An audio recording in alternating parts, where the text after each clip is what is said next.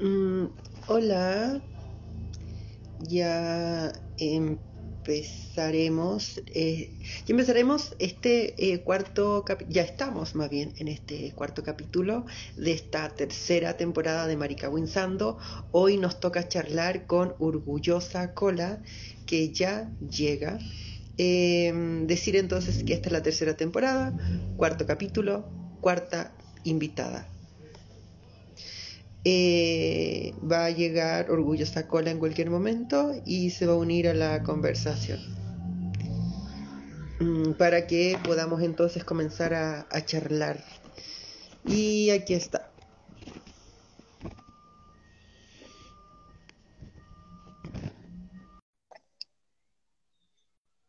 Mm. Sí que sí, que me dice que también hay frío por allá. Sí, Ahí. está haciendo mucho frío por acá. ¿Cómo estás, querida? Bien, ¿cómo está? Y Hoy un poco resfriado. Hoy día me pilló el, me pilló el mal clima y estoy así como tomadita la garganta. Pero con un poquito de agua todo se soluciona para poder charlar. ¿Eh? me encanta. Bueno, primero, eh, ojalá te puedas recuperar. Segundo, muchas gracias por aceptar la invitación de venir a conversar y sobre todo porque estas suelen ser mm, conversaciones más íntimas y no todas las personas, y es muy respetable, están dispuestas a aquello. Así que doblemente gracias. Y Ah. tercero, recordar que este Gracias programa... por invitarte. Por invitarme. Bueno, me invité yo también. Claro.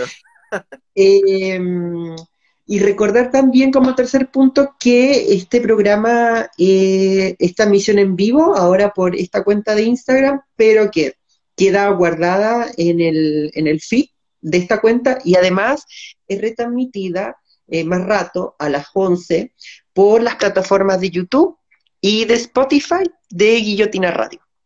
Eh, y próximamente también va a ir por la radio que dura. Entonces, dicho eso, porque también aprovechamos de agradecer a, a la radio Guillotina que siempre no, que nos eh, facil- facilita sus plataformas de difusión. Entonces, dicho eso, preguntarte de inmediato eh, quién es o quién está, quién ha sido, quién es y quién está siendo Orgullosa Cola. Mira, disculpa, es que estaba, estaba viendo, Los viendo los filtros, me llamaba la atención que no, no tenía idea que se podía poner esto, lo sorry. Mira, Orgullosa. Cola es, eh, bueno, es Felipe, mi nombre es Felipe. Eh, esto nació como una, primero nació como un blog, ¿cachai? Yo era, mi idea era más que nada redactar columnas bajo un seudónimo para expresar mis ideas políticas. Eh, fue todo en un periodo, esto comenzó por allá por el 2015.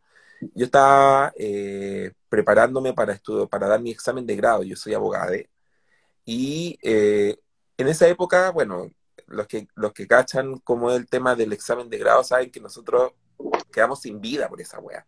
Es una de las weas más traumáticas para ser abogado, es dar el examen de grado. Y resulta que como no tenía tiempo para hacer activismo político así como en terreno, eh, dije ya, esta va a ser mi válvula de escape de esta maraña de libros, leyes y todas las weas que tenía que estudiar para el examen de grado. Y así nació Orgullosa Cola. po. ¿Cachai? Nació como estas columnas que yo todavía escribo de vez en cuando, ya no es tan frecuente como lo hacía antes, pero sí escribo así cuando como la contingencia lo requiere, saco una columna y la difundo por Instagram ahora. Pero todo empezó en un blog de difusión de ideas. Algo tan simplecito y que ha llevado a, a lo que es hoy día, como toda una Em, activista. Eh, Me encanta. Eh, bueno, tú mencionaste que, entre otras cosas, te quedaste sin vida. Eh, conozco, claro, soy una de las personas que conoce personas que han pasado por eso y efectivamente se queda sin vida. Sin la vida actual, sin segunda vida, sin tercera vida. nada, Es tremendo. Es tremendo. Es, es tremendo. Así que eh, no es cualquier cosa aquello. Tú estudiaste entonces Derecho. ¿Qué. ¿Por qué esa carrera? Mira, te voy a ser honesta y bien sincera, porque cuando uno es chica, uno está recién aprendiendo a conocer el mundo, y yo estoy hablando de esto así como 17 años atrás, casi prácticamente. Eh, yo entré a estudiar Derecho en un principio porque, como toda cabra chica de 17 años, yo quería ganar plata, básicamente. Mm. ahí? Y obvio, bueno, una carrera con cierto prestigio, que la cuestión y todo, toda la cacha la espada que siempre tienen los abogados, que la fama que tienen todos los abogados de, este país. Pues como que yo no tenía mayor visión en ese tiempo, yo estaba closeteada, entonces no, no como se llama. Mi única misión era como, quiero estudiar esto para ganar plata, para nada más. ¿Cachai? Pero al momento de entrar a la universidad, eh, comencé a conocer a mucha gente que eh, me hizo cambiar la perspectiva de mi vida. El, yo, bueno, todo esto yo estudié en la Universidad de Tarapacá, de Iquique, y em, en el año 2008 hubo un, ¿cómo se llama? Hubo una movilización dentro de la universidad porque, bueno, no sé quiénes cachen la, la, universidad, la Universidad de Tarapacá, la sede central está en Arica. Entonces la sede central, la casa central de la UTA en Arica es enorme, tiene dos campus gigantes y la que eh, hay acá, bueno, la, que había en ese momento acá en Iquique era lo que era una, el, edificio de la biblioteca de la UTA de Arica. Así una cuestión muy chica, de hecho no, fue muy chistoso, yo me acuerdo que cuando entramos el primer día la nueva sede, porque además construyeron una sede acá, eh, la sede estaba conectada al poste de luz de manera hechiza. y eso fue terrible. Te lo juro que tú entrabas y uno veía la, el PVC naranjo conectado al poste de la luz, porque no tenía luz la, la universidad. Y así como, what? para esta weá estamos, estamos pagando para tener una universidad colgada al poste de la luz. De verdad. Y, más chistoso aún es que esa sede fue mal construida, porque justo unos días después que nosotros ingresamos a clase hubo un temblor muy fuerte, que fue como seis y tanto, si no mal recuerdo, y se trizó el techo de la, de la sede, estando nueva, nueva. Así, y muy malas condiciones en ese momento, la, biblioteca era un, como una, una era como una oficina de 3x3. ¿cachai? Y los libros que habían eran libros antiguos, desfasados, no, nada, nada así, muy, muy miserable todo. Entonces ahí comenzó una movilización. Y la carrera de Derecho, junto con la carrera de Psicología, que eran las carreras como las más numerosas, eh, se dividieron entre quienes lo que adherían al paro y los que no. Y ahí fue cuando todo comenzó. Yo me integré al paro, se hizo una toma de la, de la sede, y bueno, ahí comencé a alternar con gente, comenzar a, a eh, comencé en este mundo, este mundillo de la movilización, ¿cachai? De la movilización social. Y, y esos fueron mis inicios. Imagínate, una toma de universidad, compartiendo con compañeros de todas las carreras, eh, quedándome pasando frío en esa sede porque dormíamos en, unos cartones nomás. Había que llevar su propio saco, la wea dura. Y eso. Y ahí comenzó todo. Pero antes de, llegar a ese comienzo, tú nos comentabas que, eh, al igual que mucha gente, yo también pasé por eso en todo caso, pasé por eso, eh, eh, claro, pues de, esta, de, de, querer, de necesitar, ¿por qué no decirlo?, ganar plata. ¿Cómo, ¿Cómo se va construyendo ese, ese pensamiento en ti? Por supuesto, alguien dirá neoliberalismo, pero digo, más personalmente. ¿En qué sentido construyendo? ¿El, pensamiento de querer ganar plata cuando entré a la universidad?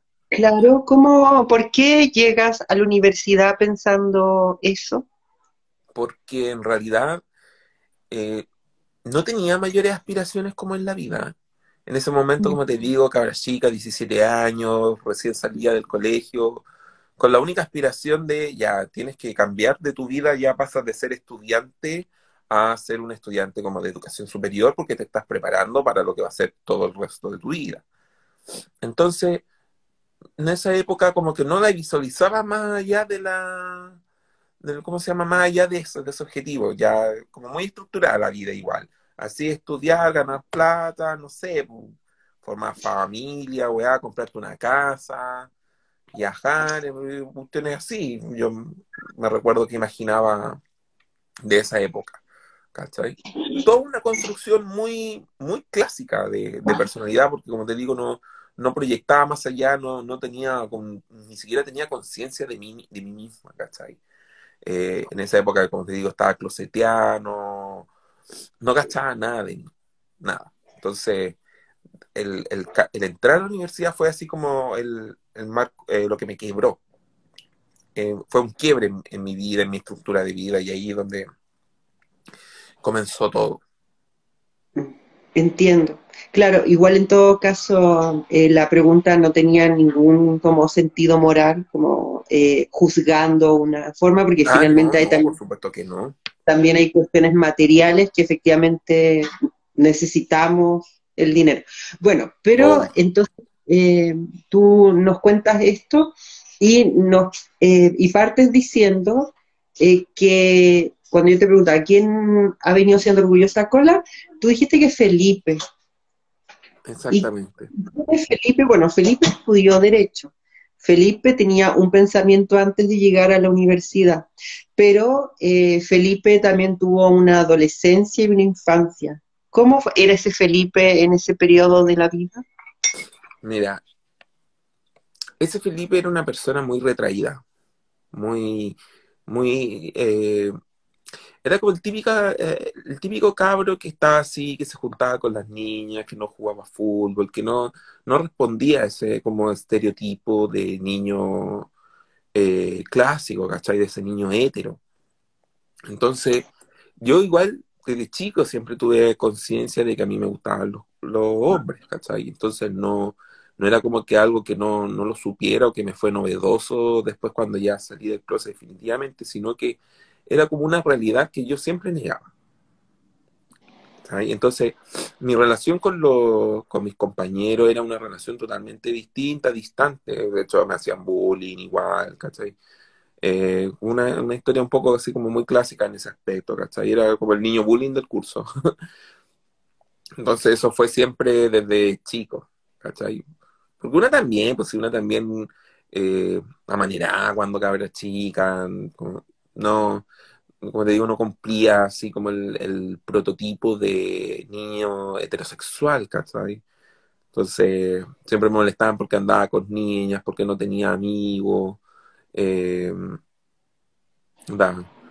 ese era como el Felipe de esa época, ¿cachai?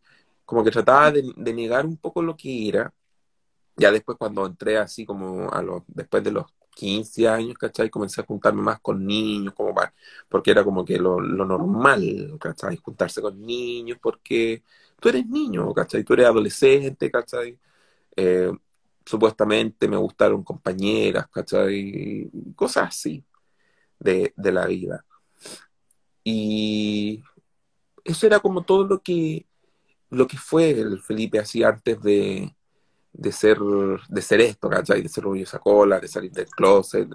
De hecho, desde también salir del closet fue toda una transición también, pero en lo que era el Felipe antes de eso era así, era una persona como tratando de ser un niñito heterosexual, tratando, no me resultaba así. Yo antes de llegar a, esto de la, como la transición, como salir del closet, la transición, como tú dices, a mí me gustaría preguntarte, claro, ¿vivías bullying en, el colegio? Eh, perdón, ¿solo en el colegio? Sí, solo en el colegio. No, en el ámbito de familia no se me, no se me dio el bullying, ¿cachai? No, no tenía así como, bueno, dentro de mi familia yo era eh, uno de los mayores. Eh, nosotros somos una, pertenecemos a una familia extensa, ¿cachai? De muchos primos, muchas veces, entonces era como, yo soy uno de los mayores. Entonces como que no había alguien más arriba que me, y, me, hiciera bullying, ¿cachai? Ni, ni, tíos tampoco. Entonces no, eh, en el ámbito donde se daba, en el ámbito de los colegios, en el colegio básicamente. entonces vivías este bullying en, en el colegio. Em, lo cual siempre es muy difícil porque que te estén violentando de todas las maneras posibles, además diariamente, porque al colegio hay que, había que ir de y hay que seguir yendo quienes aún van de manera diaria y además por varias horas, todos los días, de lunes a viernes, por lo menos. Em, claro, eso es seguro, quienes lo hemos vivido sabemos que es muy complejo, pero, eh, pero tú al parecer también tenías como asumido que la heterosexualidad no era lo tuyo. Claro, lo que pasa es que, bueno, yo cuando me di cuenta, así, mira, así como para, empezar un poco a, escarbar ahí, yo me di cuenta porque así como que la primera persona que me gustó era un compañero, ¿cachai? Que yo me fijé así en un paseo, así como que el, la primera persona que me llamó la atención fue que nos vimos en un paseo y lo vi desnudo, ¿cachai? Y eso fue la primera wea que me, llamó la atención y yo después comencé, incluso llegaba a tener sueños, fantasías con, eso. Te estoy hablando cuando, algo así como a los 13 años. De, de ver este chico desnudo, todo lo que era, porque era un cabro terriblemente desarrollado para tener 14 años en esa época. Él, eh, era como que, wow, ¿cachai? Y yo a mí, como te digo, me preguntaba así en, la interna, eh, ¿cómo era eso, cachai? De tener a, o de fantasear con un cabro, con un cabro, si no, se supone que a nosotros nos gustaban las niñas, cachai? Entonces era como, ¿what? Y después, bueno, pasó esa etapa porque eso fue como en la básica, ¿cachai? Llegué a la media y como te digo, traté de relacionarme más con los chicos porque supuestamente eso era lo que se esperaba, ¿cachai? De relacionarte con hombres, hacer cosas de hombre y weas con hombres y toda esa wea. Entonces, eh, ese era como el, ¿cómo se llama? Eh, fue como el inicio de todo, de darme cuenta. Entonces, yo después cuando fui creciendo y me fui dando cuenta que a mí no me llamaban la atención las chicas de la manera que supuestamente tenían que llamarme la atención, eh, fui asumiendo ahí, de a o sea, de a poco, entre comillas, que efectivamente a mí no me gustaban las niñas como me tenían que gustar, pero finalmente tampoco lo, lo asumí de manera completa hasta que eh, entré a la universidad, cuando ya sentí que ya podía ser un poco más libre. Em, por lo tanto, eh, no es que te forzaras como para ser heterosexual, o sea, fue algo igual que se dio quizás de forma más libre o menos encorsetada que en otros casos. Claro. Claro, claro. O sea, igual, como te digo, mira, en la universidad también como que en un momento como que pretendí que me gustara una compañera porque la encontraba linda, simpática y todo, pero finalmente era eso, ¿cachai? No era más allá de algo como un sentimiento como de enamoramiento y nada, sino que la encontraba una persona linda. Yo era como la confusión de decir, no, si de verdad me tiene que gustar y cuestiones locas, pero ya cuando ya me di cuenta que esta weá no iba para ninguna parte, ya, ya, o sea, aquí hay que asumir nomás lo que es la, realidad. la verdad es que me gustan los hueones más que la suya. pasa, pasa. Em, entonces, claro, está esta situación, pero además toca lo que sucede muchas veces, que es este salir del closet, como le conocemos. Pero para salir del closet, también una se tiene que situar en el contexto. Y tú también, como todos y todas y todos, eh, tuviste tu propio contexto, entre otras cosas, familiar. Em, ¿Cómo te tocó esa familia? O sea, lo pregunto, ¿era una familia con algún tipo de creencia religiosa? Eh, y si era así, ¿qué efectos tuvo aquello en tu, en tu crianza, en tu formación?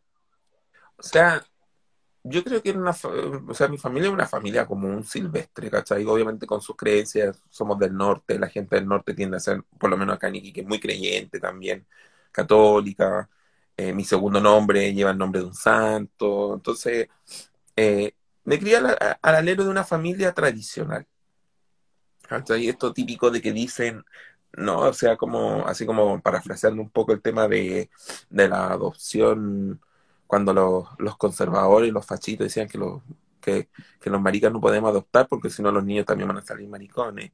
Eso es mentira. Yo vengo de una familia tradicional, heterosexual, conformada por papá, mamá, hijos, perro, gato, tíos, primos, abuelos.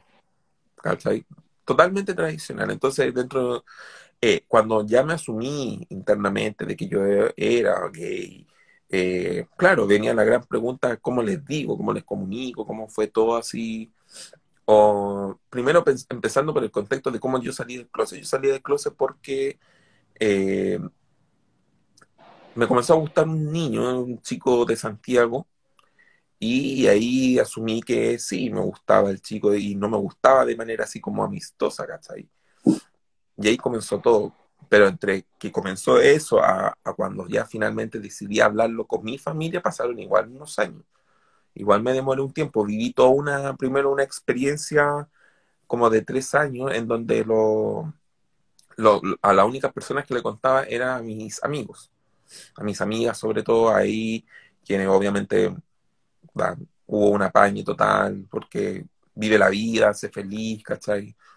Pero obviamente entendiendo también que eh, quizás en algún momento me iba a sentir, o sea, me sentí un poco presionado de decirle, pero era presión porque quería contarlo, de vivir también más libre, de poder hacer quizás más cosas sin tan en la escondida. Entonces eso me llevó finalmente después bueno, empecé por mi mamá primero, que eh, le empecé a contar, fue así como muy, muy este todo, ¿cachai? Le, le conté en un parque, así conversando, específicamente la, la, salí con ella para conversar de este tema, ¿cachai? Y obviamente su primera reacción fue, no quieres ir a un psicólogo? Eso es una etapa, ¿cachai? Pero ella igual me decía después, bueno, sí, yo igual lo presentía, como que lo sabía. ¿Cachai? Entonces era como que, bueno, si ya lo sabí, ¿por qué ya me estáis mandando un psicólogo, como, fue como raro su argumento en ese sentido. Entonces yo como que, ya, entonces asúmelo, si no, esto no, no voy a cambiar por irme a dar una vuelta a, una terapia. Después también comencé a contarle a mí el resto de mi familia, a mis primos, a mi hermano, a mí. Eh, y saliendo con todo así a vivir la, vida. Hablaste allá, claro, en el norte, como vivir en el norte. Eh, ¿En qué parte del norte eh, has vivido? En Iquique. En Iquique toda la vida, como decían las viejas, nacido y criado. Eh, al alero de todas las tradiciones nortinas, la Virgen del Carmen, San Lorenzo, de aquí de, de que Iquique se desaparecía antiguamente, toda la gente se iba a toda la tirana. Todavía así igual, escuchando al cura de la iglesia, al obispo y toda la weá. Ese fue mi ambiente de crianza. ¿Y cómo es vivir en Iquique para un Felipe más, más retraído, además un Felipe abiertamente no heterosexual? Eh... ¿Así que tú decías antiguamente o ahora? cómo fue en ese periodo y cómo por lo tanto ha ido ocurriendo hasta este ya mayo 2022. Mira, en principio, claro, estando una en el closet, ¿cachai? No, no te das cuenta un poco de cómo es el ambiente. Eh, yo eh, en ese antes de, salir durante la época del colegio tenía compañeros que eh, ellos ya se habían asumido gays, ¿cachai? Y estos colas se iban a la, a la disco, a la disco, a la, la cerebro. Era la única disco, ¿cómo le que llaman? La disco alternativa, ¿cachai? Porque tampoco se le ponía el mote de que era una disco marica, era una disco alternativa. Entonces, ellos iban para la cerebro, ¿cachai? Después se instaló la segunda disco, que era de una, y eh, cuando yo me salí del closet comencé a frecuentar esas discos también. Comencé a ir a, a conocer gente, también, bueno, una, una clásica de esa época era el tema, no sé si te acuerdas tú que existió alguna vez el gay chat. Sí. Eso es como las clásicas de las que ya somos un poco más viejas eh, sobre el gay chat. Entonces, al conocer el gay chat, puta, conocía a weón, iba a la disco, disfrutaba con ellos, ¿cachai? Entonces, pero el ambiente ni era como que eso, eso era lo que había acá en, esa época, ¿cachai? Y también había otro bar que se llamaba Amnesia, si no mal recuerdo, que era Amnesia también, se hacían show. De hecho, ahora que recuerdo la primera vez que vi un, un show, ¿cachai? Transformista fue en una de estas idas a la disco. ¿Cachai? Que ahí ver todos los shows, las plumas, el glamour de la noche, de la noche cola. Si bien, así ahora obviamente ya con el paso de los años, los cambios de tiempo, época, eh, uno ya lo vive más libremente, pero aún así hay ciertas cosas que no, que uno no ve tan frecuentemente como uno los ve, por ejemplo, en otras partes, como en Santiago, en Valpo, en Viña, o, más al sur también. Por ejemplo, para mí es muy raro acá en la ciudad aún ver a, parejas eh, tomadas de la mano. Es una cuestión súper rara, pero acá en Iquique no se ve mucho. Hay, obviamente, uno se encuentra, una muy de vez en cuando, no sé, una pareja de chicas, una pareja de chicos ahí tomados de la mano, caminando por el parque, por las plazas y cosas así. Pero no es común, no es frecuente. De hecho, me acuerdo una vez, estaba eh, en el patio de comidas del Mall Plaza, acá en Iquique, y eh, pasaron justo dos chicos tomados de la mano. Y los que estaban al frente de... Yo estaba con una amiga, estábamos comiendo ahí, al frente había una familia había un, weón con una, con creo que era su pareja, y una niña. Y el weón saltó así, llegó y hizo, ¡ah! ¡Qué asco lo que tuve que ver ahora! Se me quitó todo el hambre así. Te lo juro que yo así. Y negra. Súper brígido así, con mi amiga que nos quedamos así para la caga y dijimos, oh, los weones. Menos mal que no se lo dijeron a ellos directamente a los chicos, porque ya los chicos sabían, pasaron nomás, ellos estaban pasando por ahí pero eh, eso creo que fue como por allá, por el 2012, ¿cachai? Imagínate, y después, bueno, ah, haciendo como un, un hincapié de lo que pasó con, con Daniel en esa época, imagínate en el año 2012, tener que ver ese tipo de reacciones como, ay, qué rabia ver esa wea. Otra vez, también en Pica, Pica queda al interior de Iquique, eh, Pica la, eh, bueno, el atractivo turístico de Pica principal es la cocha, que agua termal que viene ahí del, de la cordillera y todo el cuento. Y también una vez me encontré a una pareja de chicos, pero estos chicos no andaban tomados de la mano, derechamente se besaban ahí, se mostraban todo el afecto y cariño que cualquier pareja heterosexual puede demostrarse libremente en la calle. Pero yo me fijé que había un viejo que los miraba horriblemente feo a los chicos, así como yo ya veía, yo dije, este viejo, alguna weá les va a decir a los chicos, porque además no eran eh, adultos, eran unos chicos, adolescentes, yo creo que no han tenido más de 20 años. Y era como que, uy, viejo, ya una poco más empoderada ya con el paso de los años, yo dije, este viejo le dice alguna weá, me lanzo nomás contra el viejo, no importa que quede la caga. Pero es brígido todavía encontrarte ese tipo de, de cosas supuestamente en una zona que no es tan para cagar como en otros lados, ¿cachai? Trae ese tipo de actitud y todo. Eh, mencionabas que lo que eh, no veías mucho entonces eran estas parejas besándose, tomando la en fin, expresando que eran parejas y no buenos amigos, como muchas veces tiene, ha tenido que suceder. Eh, ¿Y a ti qué te pasó? O sea, ¿cómo fueron, han sido tus, solo si quieres hablarlo, por supuesto, como tus vínculos, ya, no sé, que podríamos decir sexo afectivos, afectivos? Uy, mira, ningún problema en hablarlo, pero uh, tengo ahí como sacar el tejido y comenzar a contar una historia. No, no mira, yo realmente de parejas, parejas, yo creo que nunca he estado con una pareja así como... Eh, pareja estable, ¿cachai? Sí, obviamente pinchaba, andaba así como andando por un par de meses, tres meses, ¿cachai? Pero la verdad las cosas es que nunca he tenido así como una vinculación afectiva como de un, tiempo largo con, mis con estas parejas, ¿cachai? Siempre han sido, y bueno, con, como se llama, con la persona que he tenido como el mayor vínculo, eh, fue un vínculo horrible, tortuoso total, porque lamentablemente rompí la gran regla de oro que nadie de nuestra comunidad debe romper, que es fijarse en un hetero. Mm. O en alguien que pretende ser hetero, no lo sé. Nunca, nunca terminé de concluir si finalmente era hetero o pretendía ser hetero. Entonces, ahí fueron años terribles, terribles, terribles, terribles.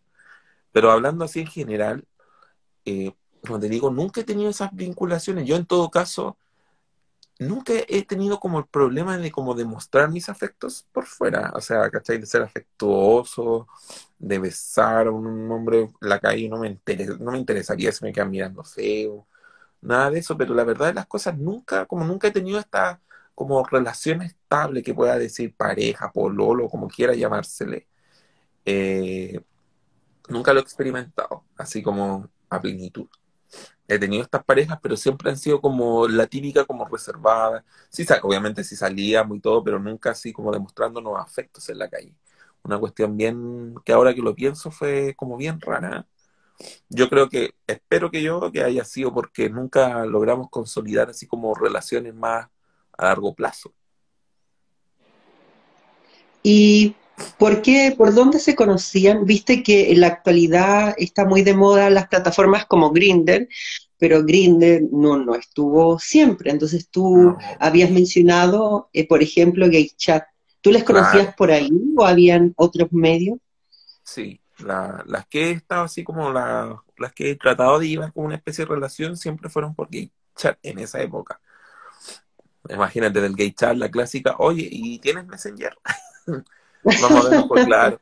Para verle el avatar de Messenger, porque obviamente el GayChat era la buena básica, ¿te acordáis? Que esa era cuestión, era un cuadro café y escribía.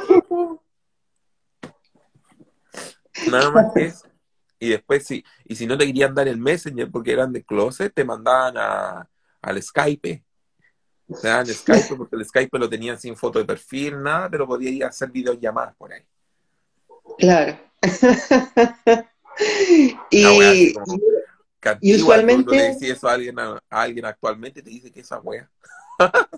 Y usualmente eh, tú los conocías por ahí o te tocó en algún momento que conociste a alguien, por ejemplo, en, en, la universidad o en, en, tus trabajos con los con el que empezaste a, salir? Sí, en la universidad sí, sí conocí al, creo que un par que, me acuerdo, pero sí la mayoría sí fueron por siempre por, por ¿cómo se llama? Por redes sociales. ¿Y a quienes conocías en persona y, con los que te empezabas a vincular porque los conocías en persona. Eh, ¿Era finalmente lo mismo que con aquellos que conocías por esas plataformas tipo gay chat? ¿Pasaba lo mismo? Sí, la verdad es que nunca tampoco, como te digo, las que mis relaciones nunca han llegado a una trascendencia más allá de en tiempo de dos, tres meses, ¿cachai? Son como relaciones muy desde lo sexual, carnal, y como la convivencia un tiempo así tratando de conocernos y después, chao, no, como que no resulta y, seguimos por la vida. independiente si fuera por el gay chat o las que he conocido así de, eh, en carne y hueso, eh, eh, sí, han sido de la misma manera, la verdad. No he tenido así como la, como te digo, no he tenido así como la, la experiencia típica heterosexual de ir como por, no sé, o por ejemplo, como se conocieron mis papás, mi mamá, ¿cachai? Que ellos se conocieron en la playa, por decirlo así, porque porque, porque mi papá se acercó a hablarle a mi mamá y cuestiones así. Nunca, ni, ni, en la disco tampoco he tenido esa experiencia, siempre ha sido como con personas que he conocido ya previamente. Sí, ah, no, lo había pensado de esa, de esa manera. como cambia la narrativa eh. narrativa. Sí, pasa. Em, o sea, no quiero como eh, que hablemos de cosas que te puedan incomodar, pero em, voy a cumplir con preguntar. Tú verás si lo abordamos o no. Em, hablaste de esta relación que era muy importante, como en comparación a las demás, pero que justo fue con un ser que parece que si no era hetero, por lo menos necesitaba mucho, parece que serlo o demostrarlo. Eh, fue tan terrible, entre otras cosas, porque él tenía esta presión. No, fue terrible desde dos ámbitos. Desde el ámbito de que él, claro, me decía que era hétero. Mm, me decía que era hétero, pero su forma de actuar era totalmente distinta. ¿Cachai? Y además porque, eh, puta, fue como fijarme en una persona con un, con un mundo de complejos, traumas y, terrible, ¿cachai? Entonces, se vivieron, como te digo, se vivieron experiencias bonitas, y tampoco es como que todo está fuera de drama queen y cosas así, pero lamentablemente las mayores cosas que se vivieron fueron cosas malas, ¿cachai? Cosas malas, pencas. Como le digo, fue algo muy, una relación muy tóxica, por decirlo así. Fue una relación tóxica, no, sí fue tóxica, absolutamente. Y eso, y ese tipo de, esa experiencia que te dejó para, para ti.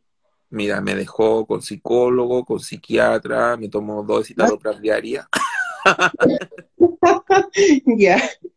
Así que te podré, no, me dejó una gran experiencia de vida, la verdad, las cosas, porque finalmente me ayudó a entender eh, lo de los, lo de los verdad eh, termina el tratamiento. Si esa weá no, no, no, es mentira, uno lo tira a la talla nomás porque ya a esta altura que voy a saco con sufrir de esa weá, pero eh, sí me ayudó, por ejemplo, a, reparar muchas de, de mis propias trancas, ¿cachai? Era como que me ayudó a entender muchas de las cosas que yo, como mi comportamiento también, porque una también, una de reconocerlo, si la, la deconstrucción cuesta, yo también era terriblemente tóxica, sí, para que estamos con mm. toxicidad propia. ¿Qué cosas de tóxica tenías? Puta, celos sobre todo, celos a cagar, ¿cachai? Tenía que, me bancaba una de weas, ¿cachai? Pero ya era celosa, celosa, celosa, celosa, ¿cachai? Eh, pasaba rollo, eh, puta. Quería siempre, quería, siempre que estuviera conmigo, saber de él. Era como controla, eh, controladora también, controladora, mm. muy caga, muy a cagar controladora. Y con una necesidad de afecto horrible, ¿cachai? Así como, necesitaba afecto con que, él estuviera siempre presente y como no me lo daba, lo buscaba más todavía, era muy autoflagelante. ¿Y por, qué necesitabas ese afecto? ¿De dónde venía esa carencia? Mira, lo que yo logré concluir con toda esta weá de del, del, explorarme a mí misma a través de estos tratamientos, terapia y todas las cosas, es que finalmente esa necesidad de afecto venía de, dada por una necesidad de aprobación masculina. Una cuestión muy rara. O sea, mm. ahora me van a decir, es que quizás tenga. No, no tiene que ver con un trauma con, con, la relación con mi papá y todo, sino que una necesidad de tener aprobación de alguien porque eh, vivo yo, o vivía yo en ese momento, eh, con un cierto nivel de propio rechazo, ¿cachai? Entonces yo necesitaba, ¿cuál era mi forma de validarme ante el mundo? Que me validaran, ¿cachai? Que me reconocieran, que fuera eh, una, una, persona que, y que tuviera al lado a alguien que me reconociera, ¿cachai? Que me valorara, porque yo no me tenía como ese amor propio, era una, era una falta de amor propio brígida, ¿cachai? Y que eh, eso fue como la, la, gran conclusión a la que llegué y sobre lo que después comencé a trabajar como personalidad, porque una siempre, no sé. Por ejemplo, ya en esta etapa, ya como totalmente salía del closet, viviendo la vida, como orgullo sacó la con todo, me mostraba fuerte, independiente y todas esas cosas, pero por detrás de toda esa imagen también había una persona total y absolutamente carente emocionalmente, eh, como te digo, dependiente de este sujeto, a pesar de que era una relación demasiado tóxica, muy dependiente. Entonces, finalmente eso me llevó a entender que cero amor propio, cero. y que tenía que reaprender y reconocerme y reentender lo que era mi persona. Fue una... Ha sido, y esto fue algo reciente, ni siquiera así como hace mucho tiempo, un par de años nomás antes de que comenzó, o sea, comenzamos con la pandemia y, y ahí comencé a, tratar de buscar esta respuesta de por qué yo era así, ¿cachai?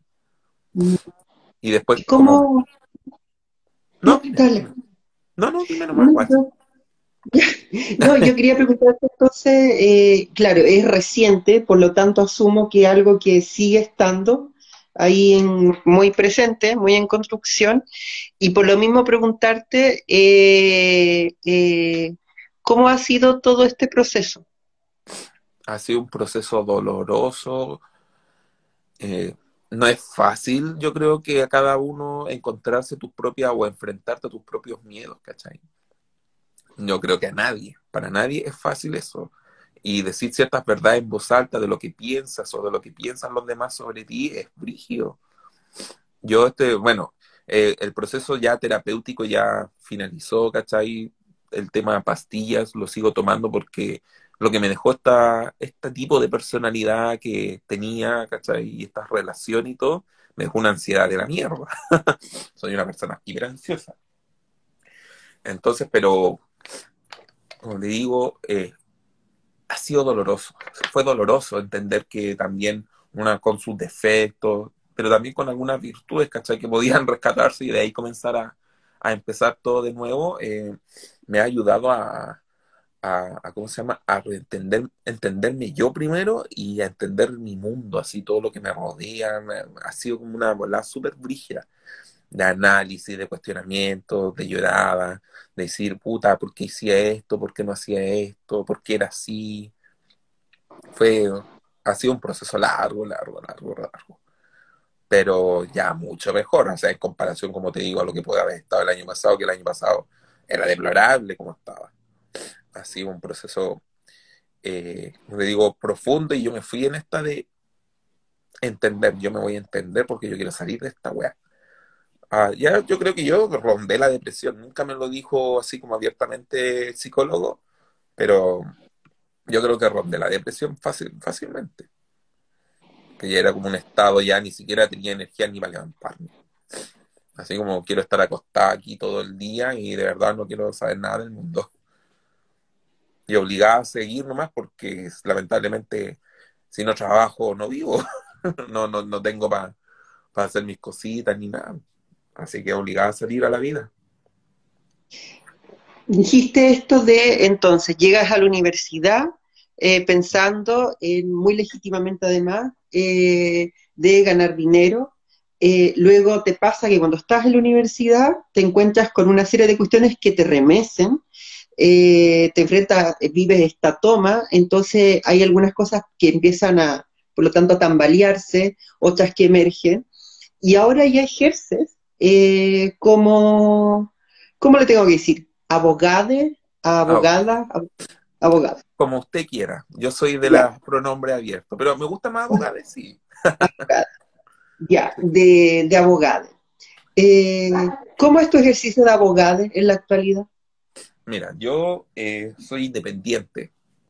tengo mi, mi pequeño sucucho, como digo yo, pero trabajo con una, con una amiga, compañera del alma, mejor amiga, uno de mis grandes amores. Trabajamos juntas y además trabajo con otras amigas, ¿cachai? Que ellas tienen su propia eh, colectiva de ayuda a, a las mujeres, ¿cachai? Mujeres que son violentadas, mujeres que sufren violencia machista, pero de niveles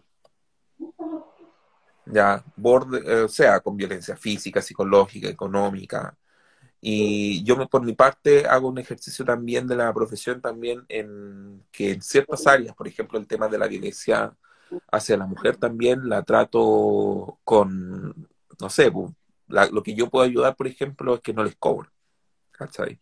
Eh, hago totalmente en ese sentido, asumo la representación por gratuitamente, tratamos de apoyarlas con lo, que se pueda. Como tengo compañeras con las que trabajo que son psicólogas, vemos si ellas pueden también tener atención psicológica para que ellas también puedan salir adelante, pero la verdad las cosas, eh, digo, ese es mi ejercicio, Me gusta mucho, con ello me aboco total y absolutamente al derecho de familia.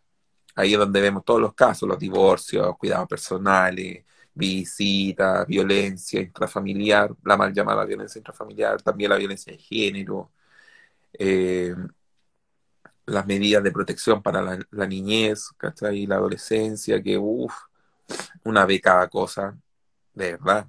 y te enteras de cada cosa. Es, es, triste porque también a través del ejercicio de la profesión, ¿cachai? Me he dado cuenta de este mundo culiado en el que vivimos, una sociedad tan machista, tan patriarcalista, tan heterosexual en su composición y cómo el derecho también, eh, como representación de la sociedad en que vivimos, también tiene normas que son así. Entonces, eh, por ejemplo, mira, voy a contar así como una, pequeña historia. Eh, yo vi, durante mi práctica, vi una causa de una señora que tenía tres hijas. Y tanto la hija como la señora fueron abusadas durante toda, la señora, toda su vida, a su niñez y su adolescencia, fue abusada por su tío. Y después el tío abusó de todas las hijas de la señora. Y te lo juro que yo así, para cagar. ¿Y cuál fue la, forma de actuar del Estado? El Estado le quitó a las niñas a la señora porque la señora no había sido capaz de defenderla. Y yo me preguntaba eh, cómo una mujer que fue abusada toda su vida, desde la niñez, desde la niñez hasta que fue adulta, puede defender a sus hijas de eso.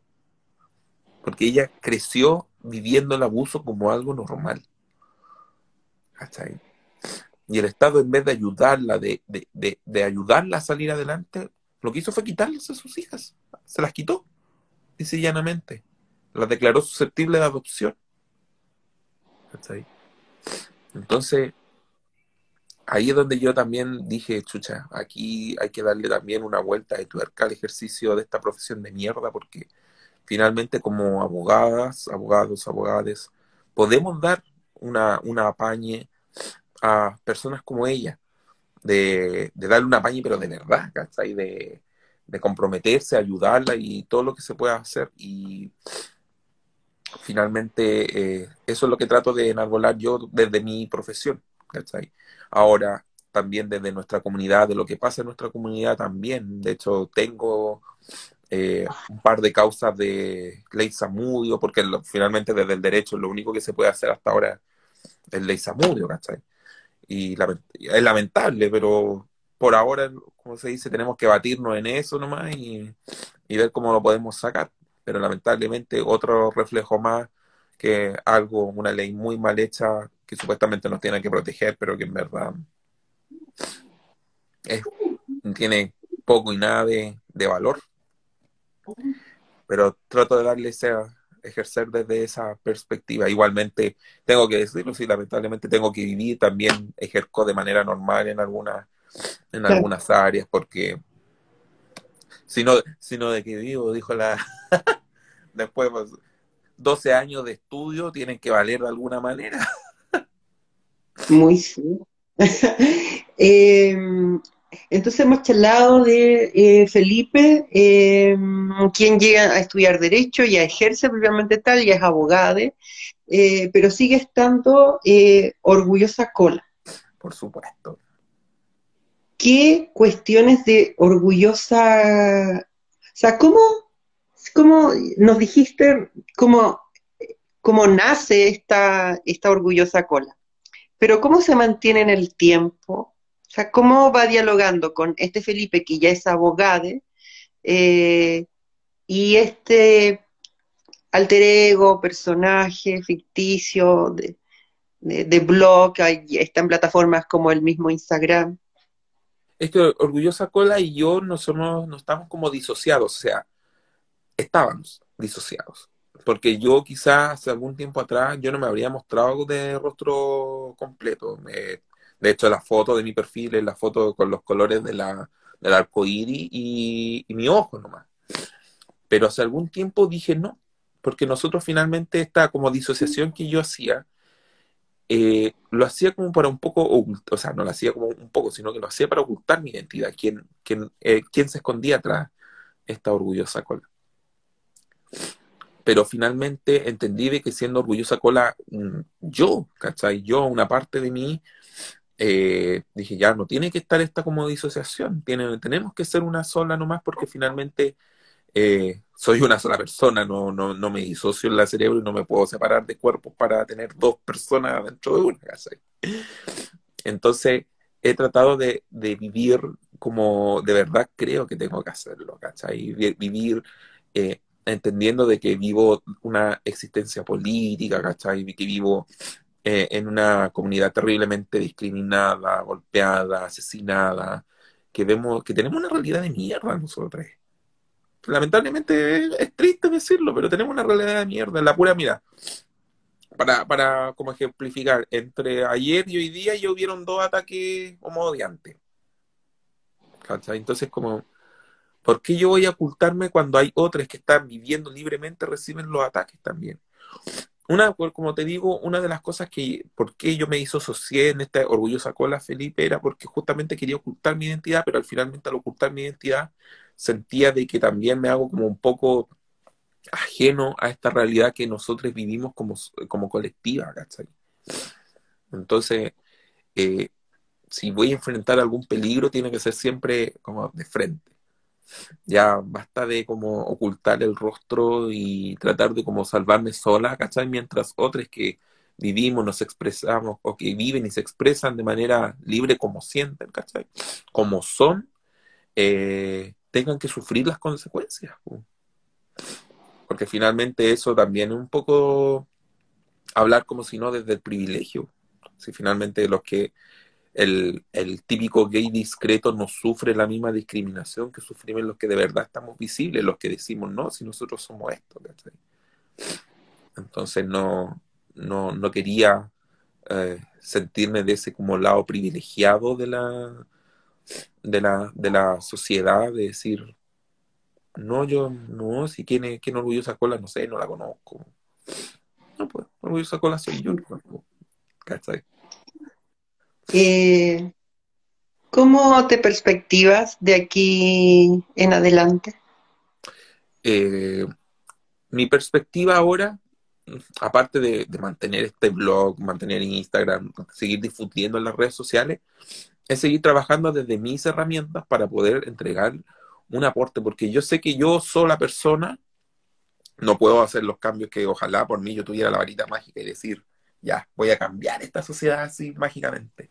Me encantaría, lo, desearía con todo mi corazón. Pero ya que no podemos hacerlo solos, eh, trabajar con otras personas. De hecho, ahora, una de las cosas que, me hago, que entre comillas, eh, me, gustó de este como cambio de gobierno. Yo, yo sé, Lili, que tú has tenido también tu, y totalmente la comprendo porque las comparto las críticas, total y absolutamente. Yo, yo también voté por el Boric por pura estrategia, ¿no? Así que y también tengo mi, mis críticas a todo lo que ha pasado, lo de la represión de los estudiantes también lo encuentro horroroso. Y que el con los no se haga nada. Pero, por ejemplo, ahora yo tengo un amigo que trabaja en, la, en el gobierno, ¿cachai? Y él eh, quiere y juntas estamos tratando de elaborar, ¿cachai? Un, un proyecto, ¿cachai? De, de apoyar organizaciones, de ayudarnos entre organizaciones, ¿cachai? De las disidencias, de las diversidades, porque si no estamos juntas no, no vamos a llegar a ninguna parte. Y también se requiere en ese sentido a la institucionalidad, para bien o para mal, porque justamente ahora que están en la institucionalidad, eh, hemos aprovechado de ver algunos espacios, de, de reentender ciertas cosas. Así que eh, por ahora, ¿cachai? Eh, mi, mi, proyecto va hacia como allá, de que finalmente logremos cohesionarnos como entre activistas, ¿cachai? Organizaciones, de hecho, así como aprovecho de, mencionarlo, hace la semana pasada estuve en un conversatorio que organizó el gobierno regional acá de Tarapacá, y la forma en que llegué yo a ese conversatorio fue porque eh, el grupo La Inclusive, la colectiva La Inclusive, las chicas de ahí, la Cami la Caterina, eh, me sugirieron a mí como persona que fuera invitada a, a, ese conversatorio de, por el Día del Libro que se hizo. Y yo de verdad las amé, le agradecí mucho y le agradezco también de nuevo públicamente que ellas me hayan dado mi nombre porque ellas perfectamente tenían para hablar ellas también y ellas mismas haberse ofrecido quizás al conversatorio. Y eh, me ofrecieron a mí, ¿cachai? Me ofrecieron o sugirieron mi nombre, me contactaron del gobierno y finalmente participé. ¿cachai? Y, y me sentí bacán de decir, puta, qué, qué rico, ¿cachai? Poder decir y expresarte eh, desde el, punto de vista institucional, ¿cachai? Con la gente que estaba ahí. Y al final de la charla, una señora se me acercó y me dijo, ¿sabe qué, joven? Me dijo, yo eh, tengo una hija que es lesbiana. Y eh, hace poquito me contó que ella era lesbiana. Y la verdad las cosas es que a mí me ha costado entender por qué ella es lesbiana yo la quiero, me dijo, yo amo a mi hija, pero me ha costado mucho entender, entonces, ¿qué es lo que he hecho yo? Estoy yendo a estas charlas donde hay gente de, la, de, su comunidad, me dijo, estoy yendo para poder entenderla. Y te lo juro que yo la sentí así como, ¡ay! Se me apretó el corazón. Yo dije, qué linda acción, dije yo. Está la mamá tratando de entender lo que nosotros vivimos para también entender a su hija, ¿cachai? Porque entendí yo que ella ama a su hija y no quiere como perderla ni, ni que sus prejuicios antiguos, porque ella misma me dijo, yo crecí con otra mentalidad, yo ya soy vieja, entonces me cuesta, pero quiero hacer algo por mi hija y yo lo encuentro tan hermoso eso. Y dije, qué rico haber tenido este conversatorio, porque quizás si no hubiera tenido este conversatorio la señora no, no hubiera visto otra visión, ¿cachai? De poder, porque tampoco es que aquí hagamos muchas actividades como comunidad, aquí no, no se da tanto, ¿cachai? Entonces, esos espacios aprovechándolos y dije, llegué a una persona y me sentí bacán. Así que mi, mi proyección en el futuro es eso, seguir trabajando en eso. Yo digo, ¿necesitamos cambios rápidos? Sí, necesitamos cambios rápidos, pero ahí ya tenemos que cohesionarnos desde la punta norte hasta el sur austral para poder lograr esos cambios, ¿cachai? Dejar de tener esta visión tan fiestera que tenemos de la comunidad en algunos sectores y salir a dar la cara, así, oye, nos están matando, tú, me imagino que tú cachaste la noticia de la, de la eh, chica que fue quemada allá en Puerto Montt, qué horrible, fue quemada viva. Fue quemada viva. chica lesbiana. solo por ser lesbiana. Entonces. 38 años. 38 años, imagínate, una familia destrozada, todo. Y solo por ser lesbiana, ¿merecía morir de semejante manera? Por supuesto que no. Entonces, pero yo, y yo me preguntaba, ¿y dónde están los demás? ¿Dónde estamos si somos más que las chuchas? Deberíamos haber estado en todas las ciudades mínimo haciendo una marcha, mitines políticos, algo de exigirnos también y obviamente también de nosotros cómo nos organizamos frente a esta, esta violencia irracional que vivimos. Si también tenemos que organizarnos, ¿cachai? Algunos me conversan, decimos, no, que tenemos que hacer la autodefensa, aprender a defendernos, por supuesto, tenemos que hacerlo. Ahora, ¿cómo lo hacemos? Ya, tenemos que ver cómo lo hacemos también tenemos que exigir al Estado también que arregle las cagadas de leyes que supuestamente nos debiesen proteger para entenderlo, porque nosotros vivimos dentro de este Estado. Si nosotros somos ciudadanos de, eh, como la dice la canción Los prisioneros, somos ciudadanos de segunda clase, pero somos ciudadanos y tenemos el derecho de exigir, ¿cachai? De patalear y todo lo que se quiera, que nos vengan a reprimir, otro cuento aparte, pero de que podemos hacerlo, podemos hacerlo. Entonces, toda mi proyección va en que sigamos combatiendo esta weá y darle duro nomás, si aquí nos tenemos que hacer escuchar, como sea. Muchas gracias, Felipe, orgullosa cola, por la conversación de esta entrevista conversada. Eh, se termina entonces este cuarto, ya cuarto capítulo de esta tercera temporada, que eh, como saben, este video eh, que, bueno, esta misión en vivo, pero el video queda en nuestro feed y además es retransmitido este programa a las 11 eh, por las plataformas del YouTube y de Spotify, de Guillotina Radio y próximamente además dicen que por Radio Quietura. Eh, sí, para poder eh, cada vez tener más plataformas para difundir a gente como tú, eh, que a la que yo creo que eh, está re importante conocer en un ámbito más íntimo, porque a veces nos quedamos, que por supuesto es importante lo de Orgullosa Cola, pero mira qué interesante saber cómo se llega, quién es la persona que está atrás, Orgullosa Cola, que humildemente era el objetivo, desentrañar aquello era el objetivo del capítulo de hoy contigo. Dejarte entonces ahora el espacio para que tú puedas darnos las últimas eh, palabras para ya cerrar el capítulo, si así deseas. primero, obvio, querida, primero que todo, muchas, muchas gracias por invitarme, por considerarme, de verdad. Eh, admiro tu trabajo, le sigo hace mucho tiempo. De hecho, no sé si te acuerdas tú, pero hace algunos años tú viniste aquí, que eh, hubo un conversatorio, viniste con la Diego, ¿te acordáis? De la Diego.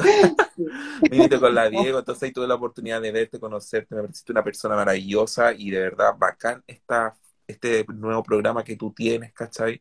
Eh, perdón, nuevo, ya tercera temporada, ya no, ya no es nuevo, pero sí, eh, ¿cómo se llama? Decirte que bacán lo que haces, bacán tu programa y ojalá mucha gente más, muchas sigan aceptando, teniendo invitaciones hasta ahí, tener estas conversaciones, porque de verdad que son bacanes.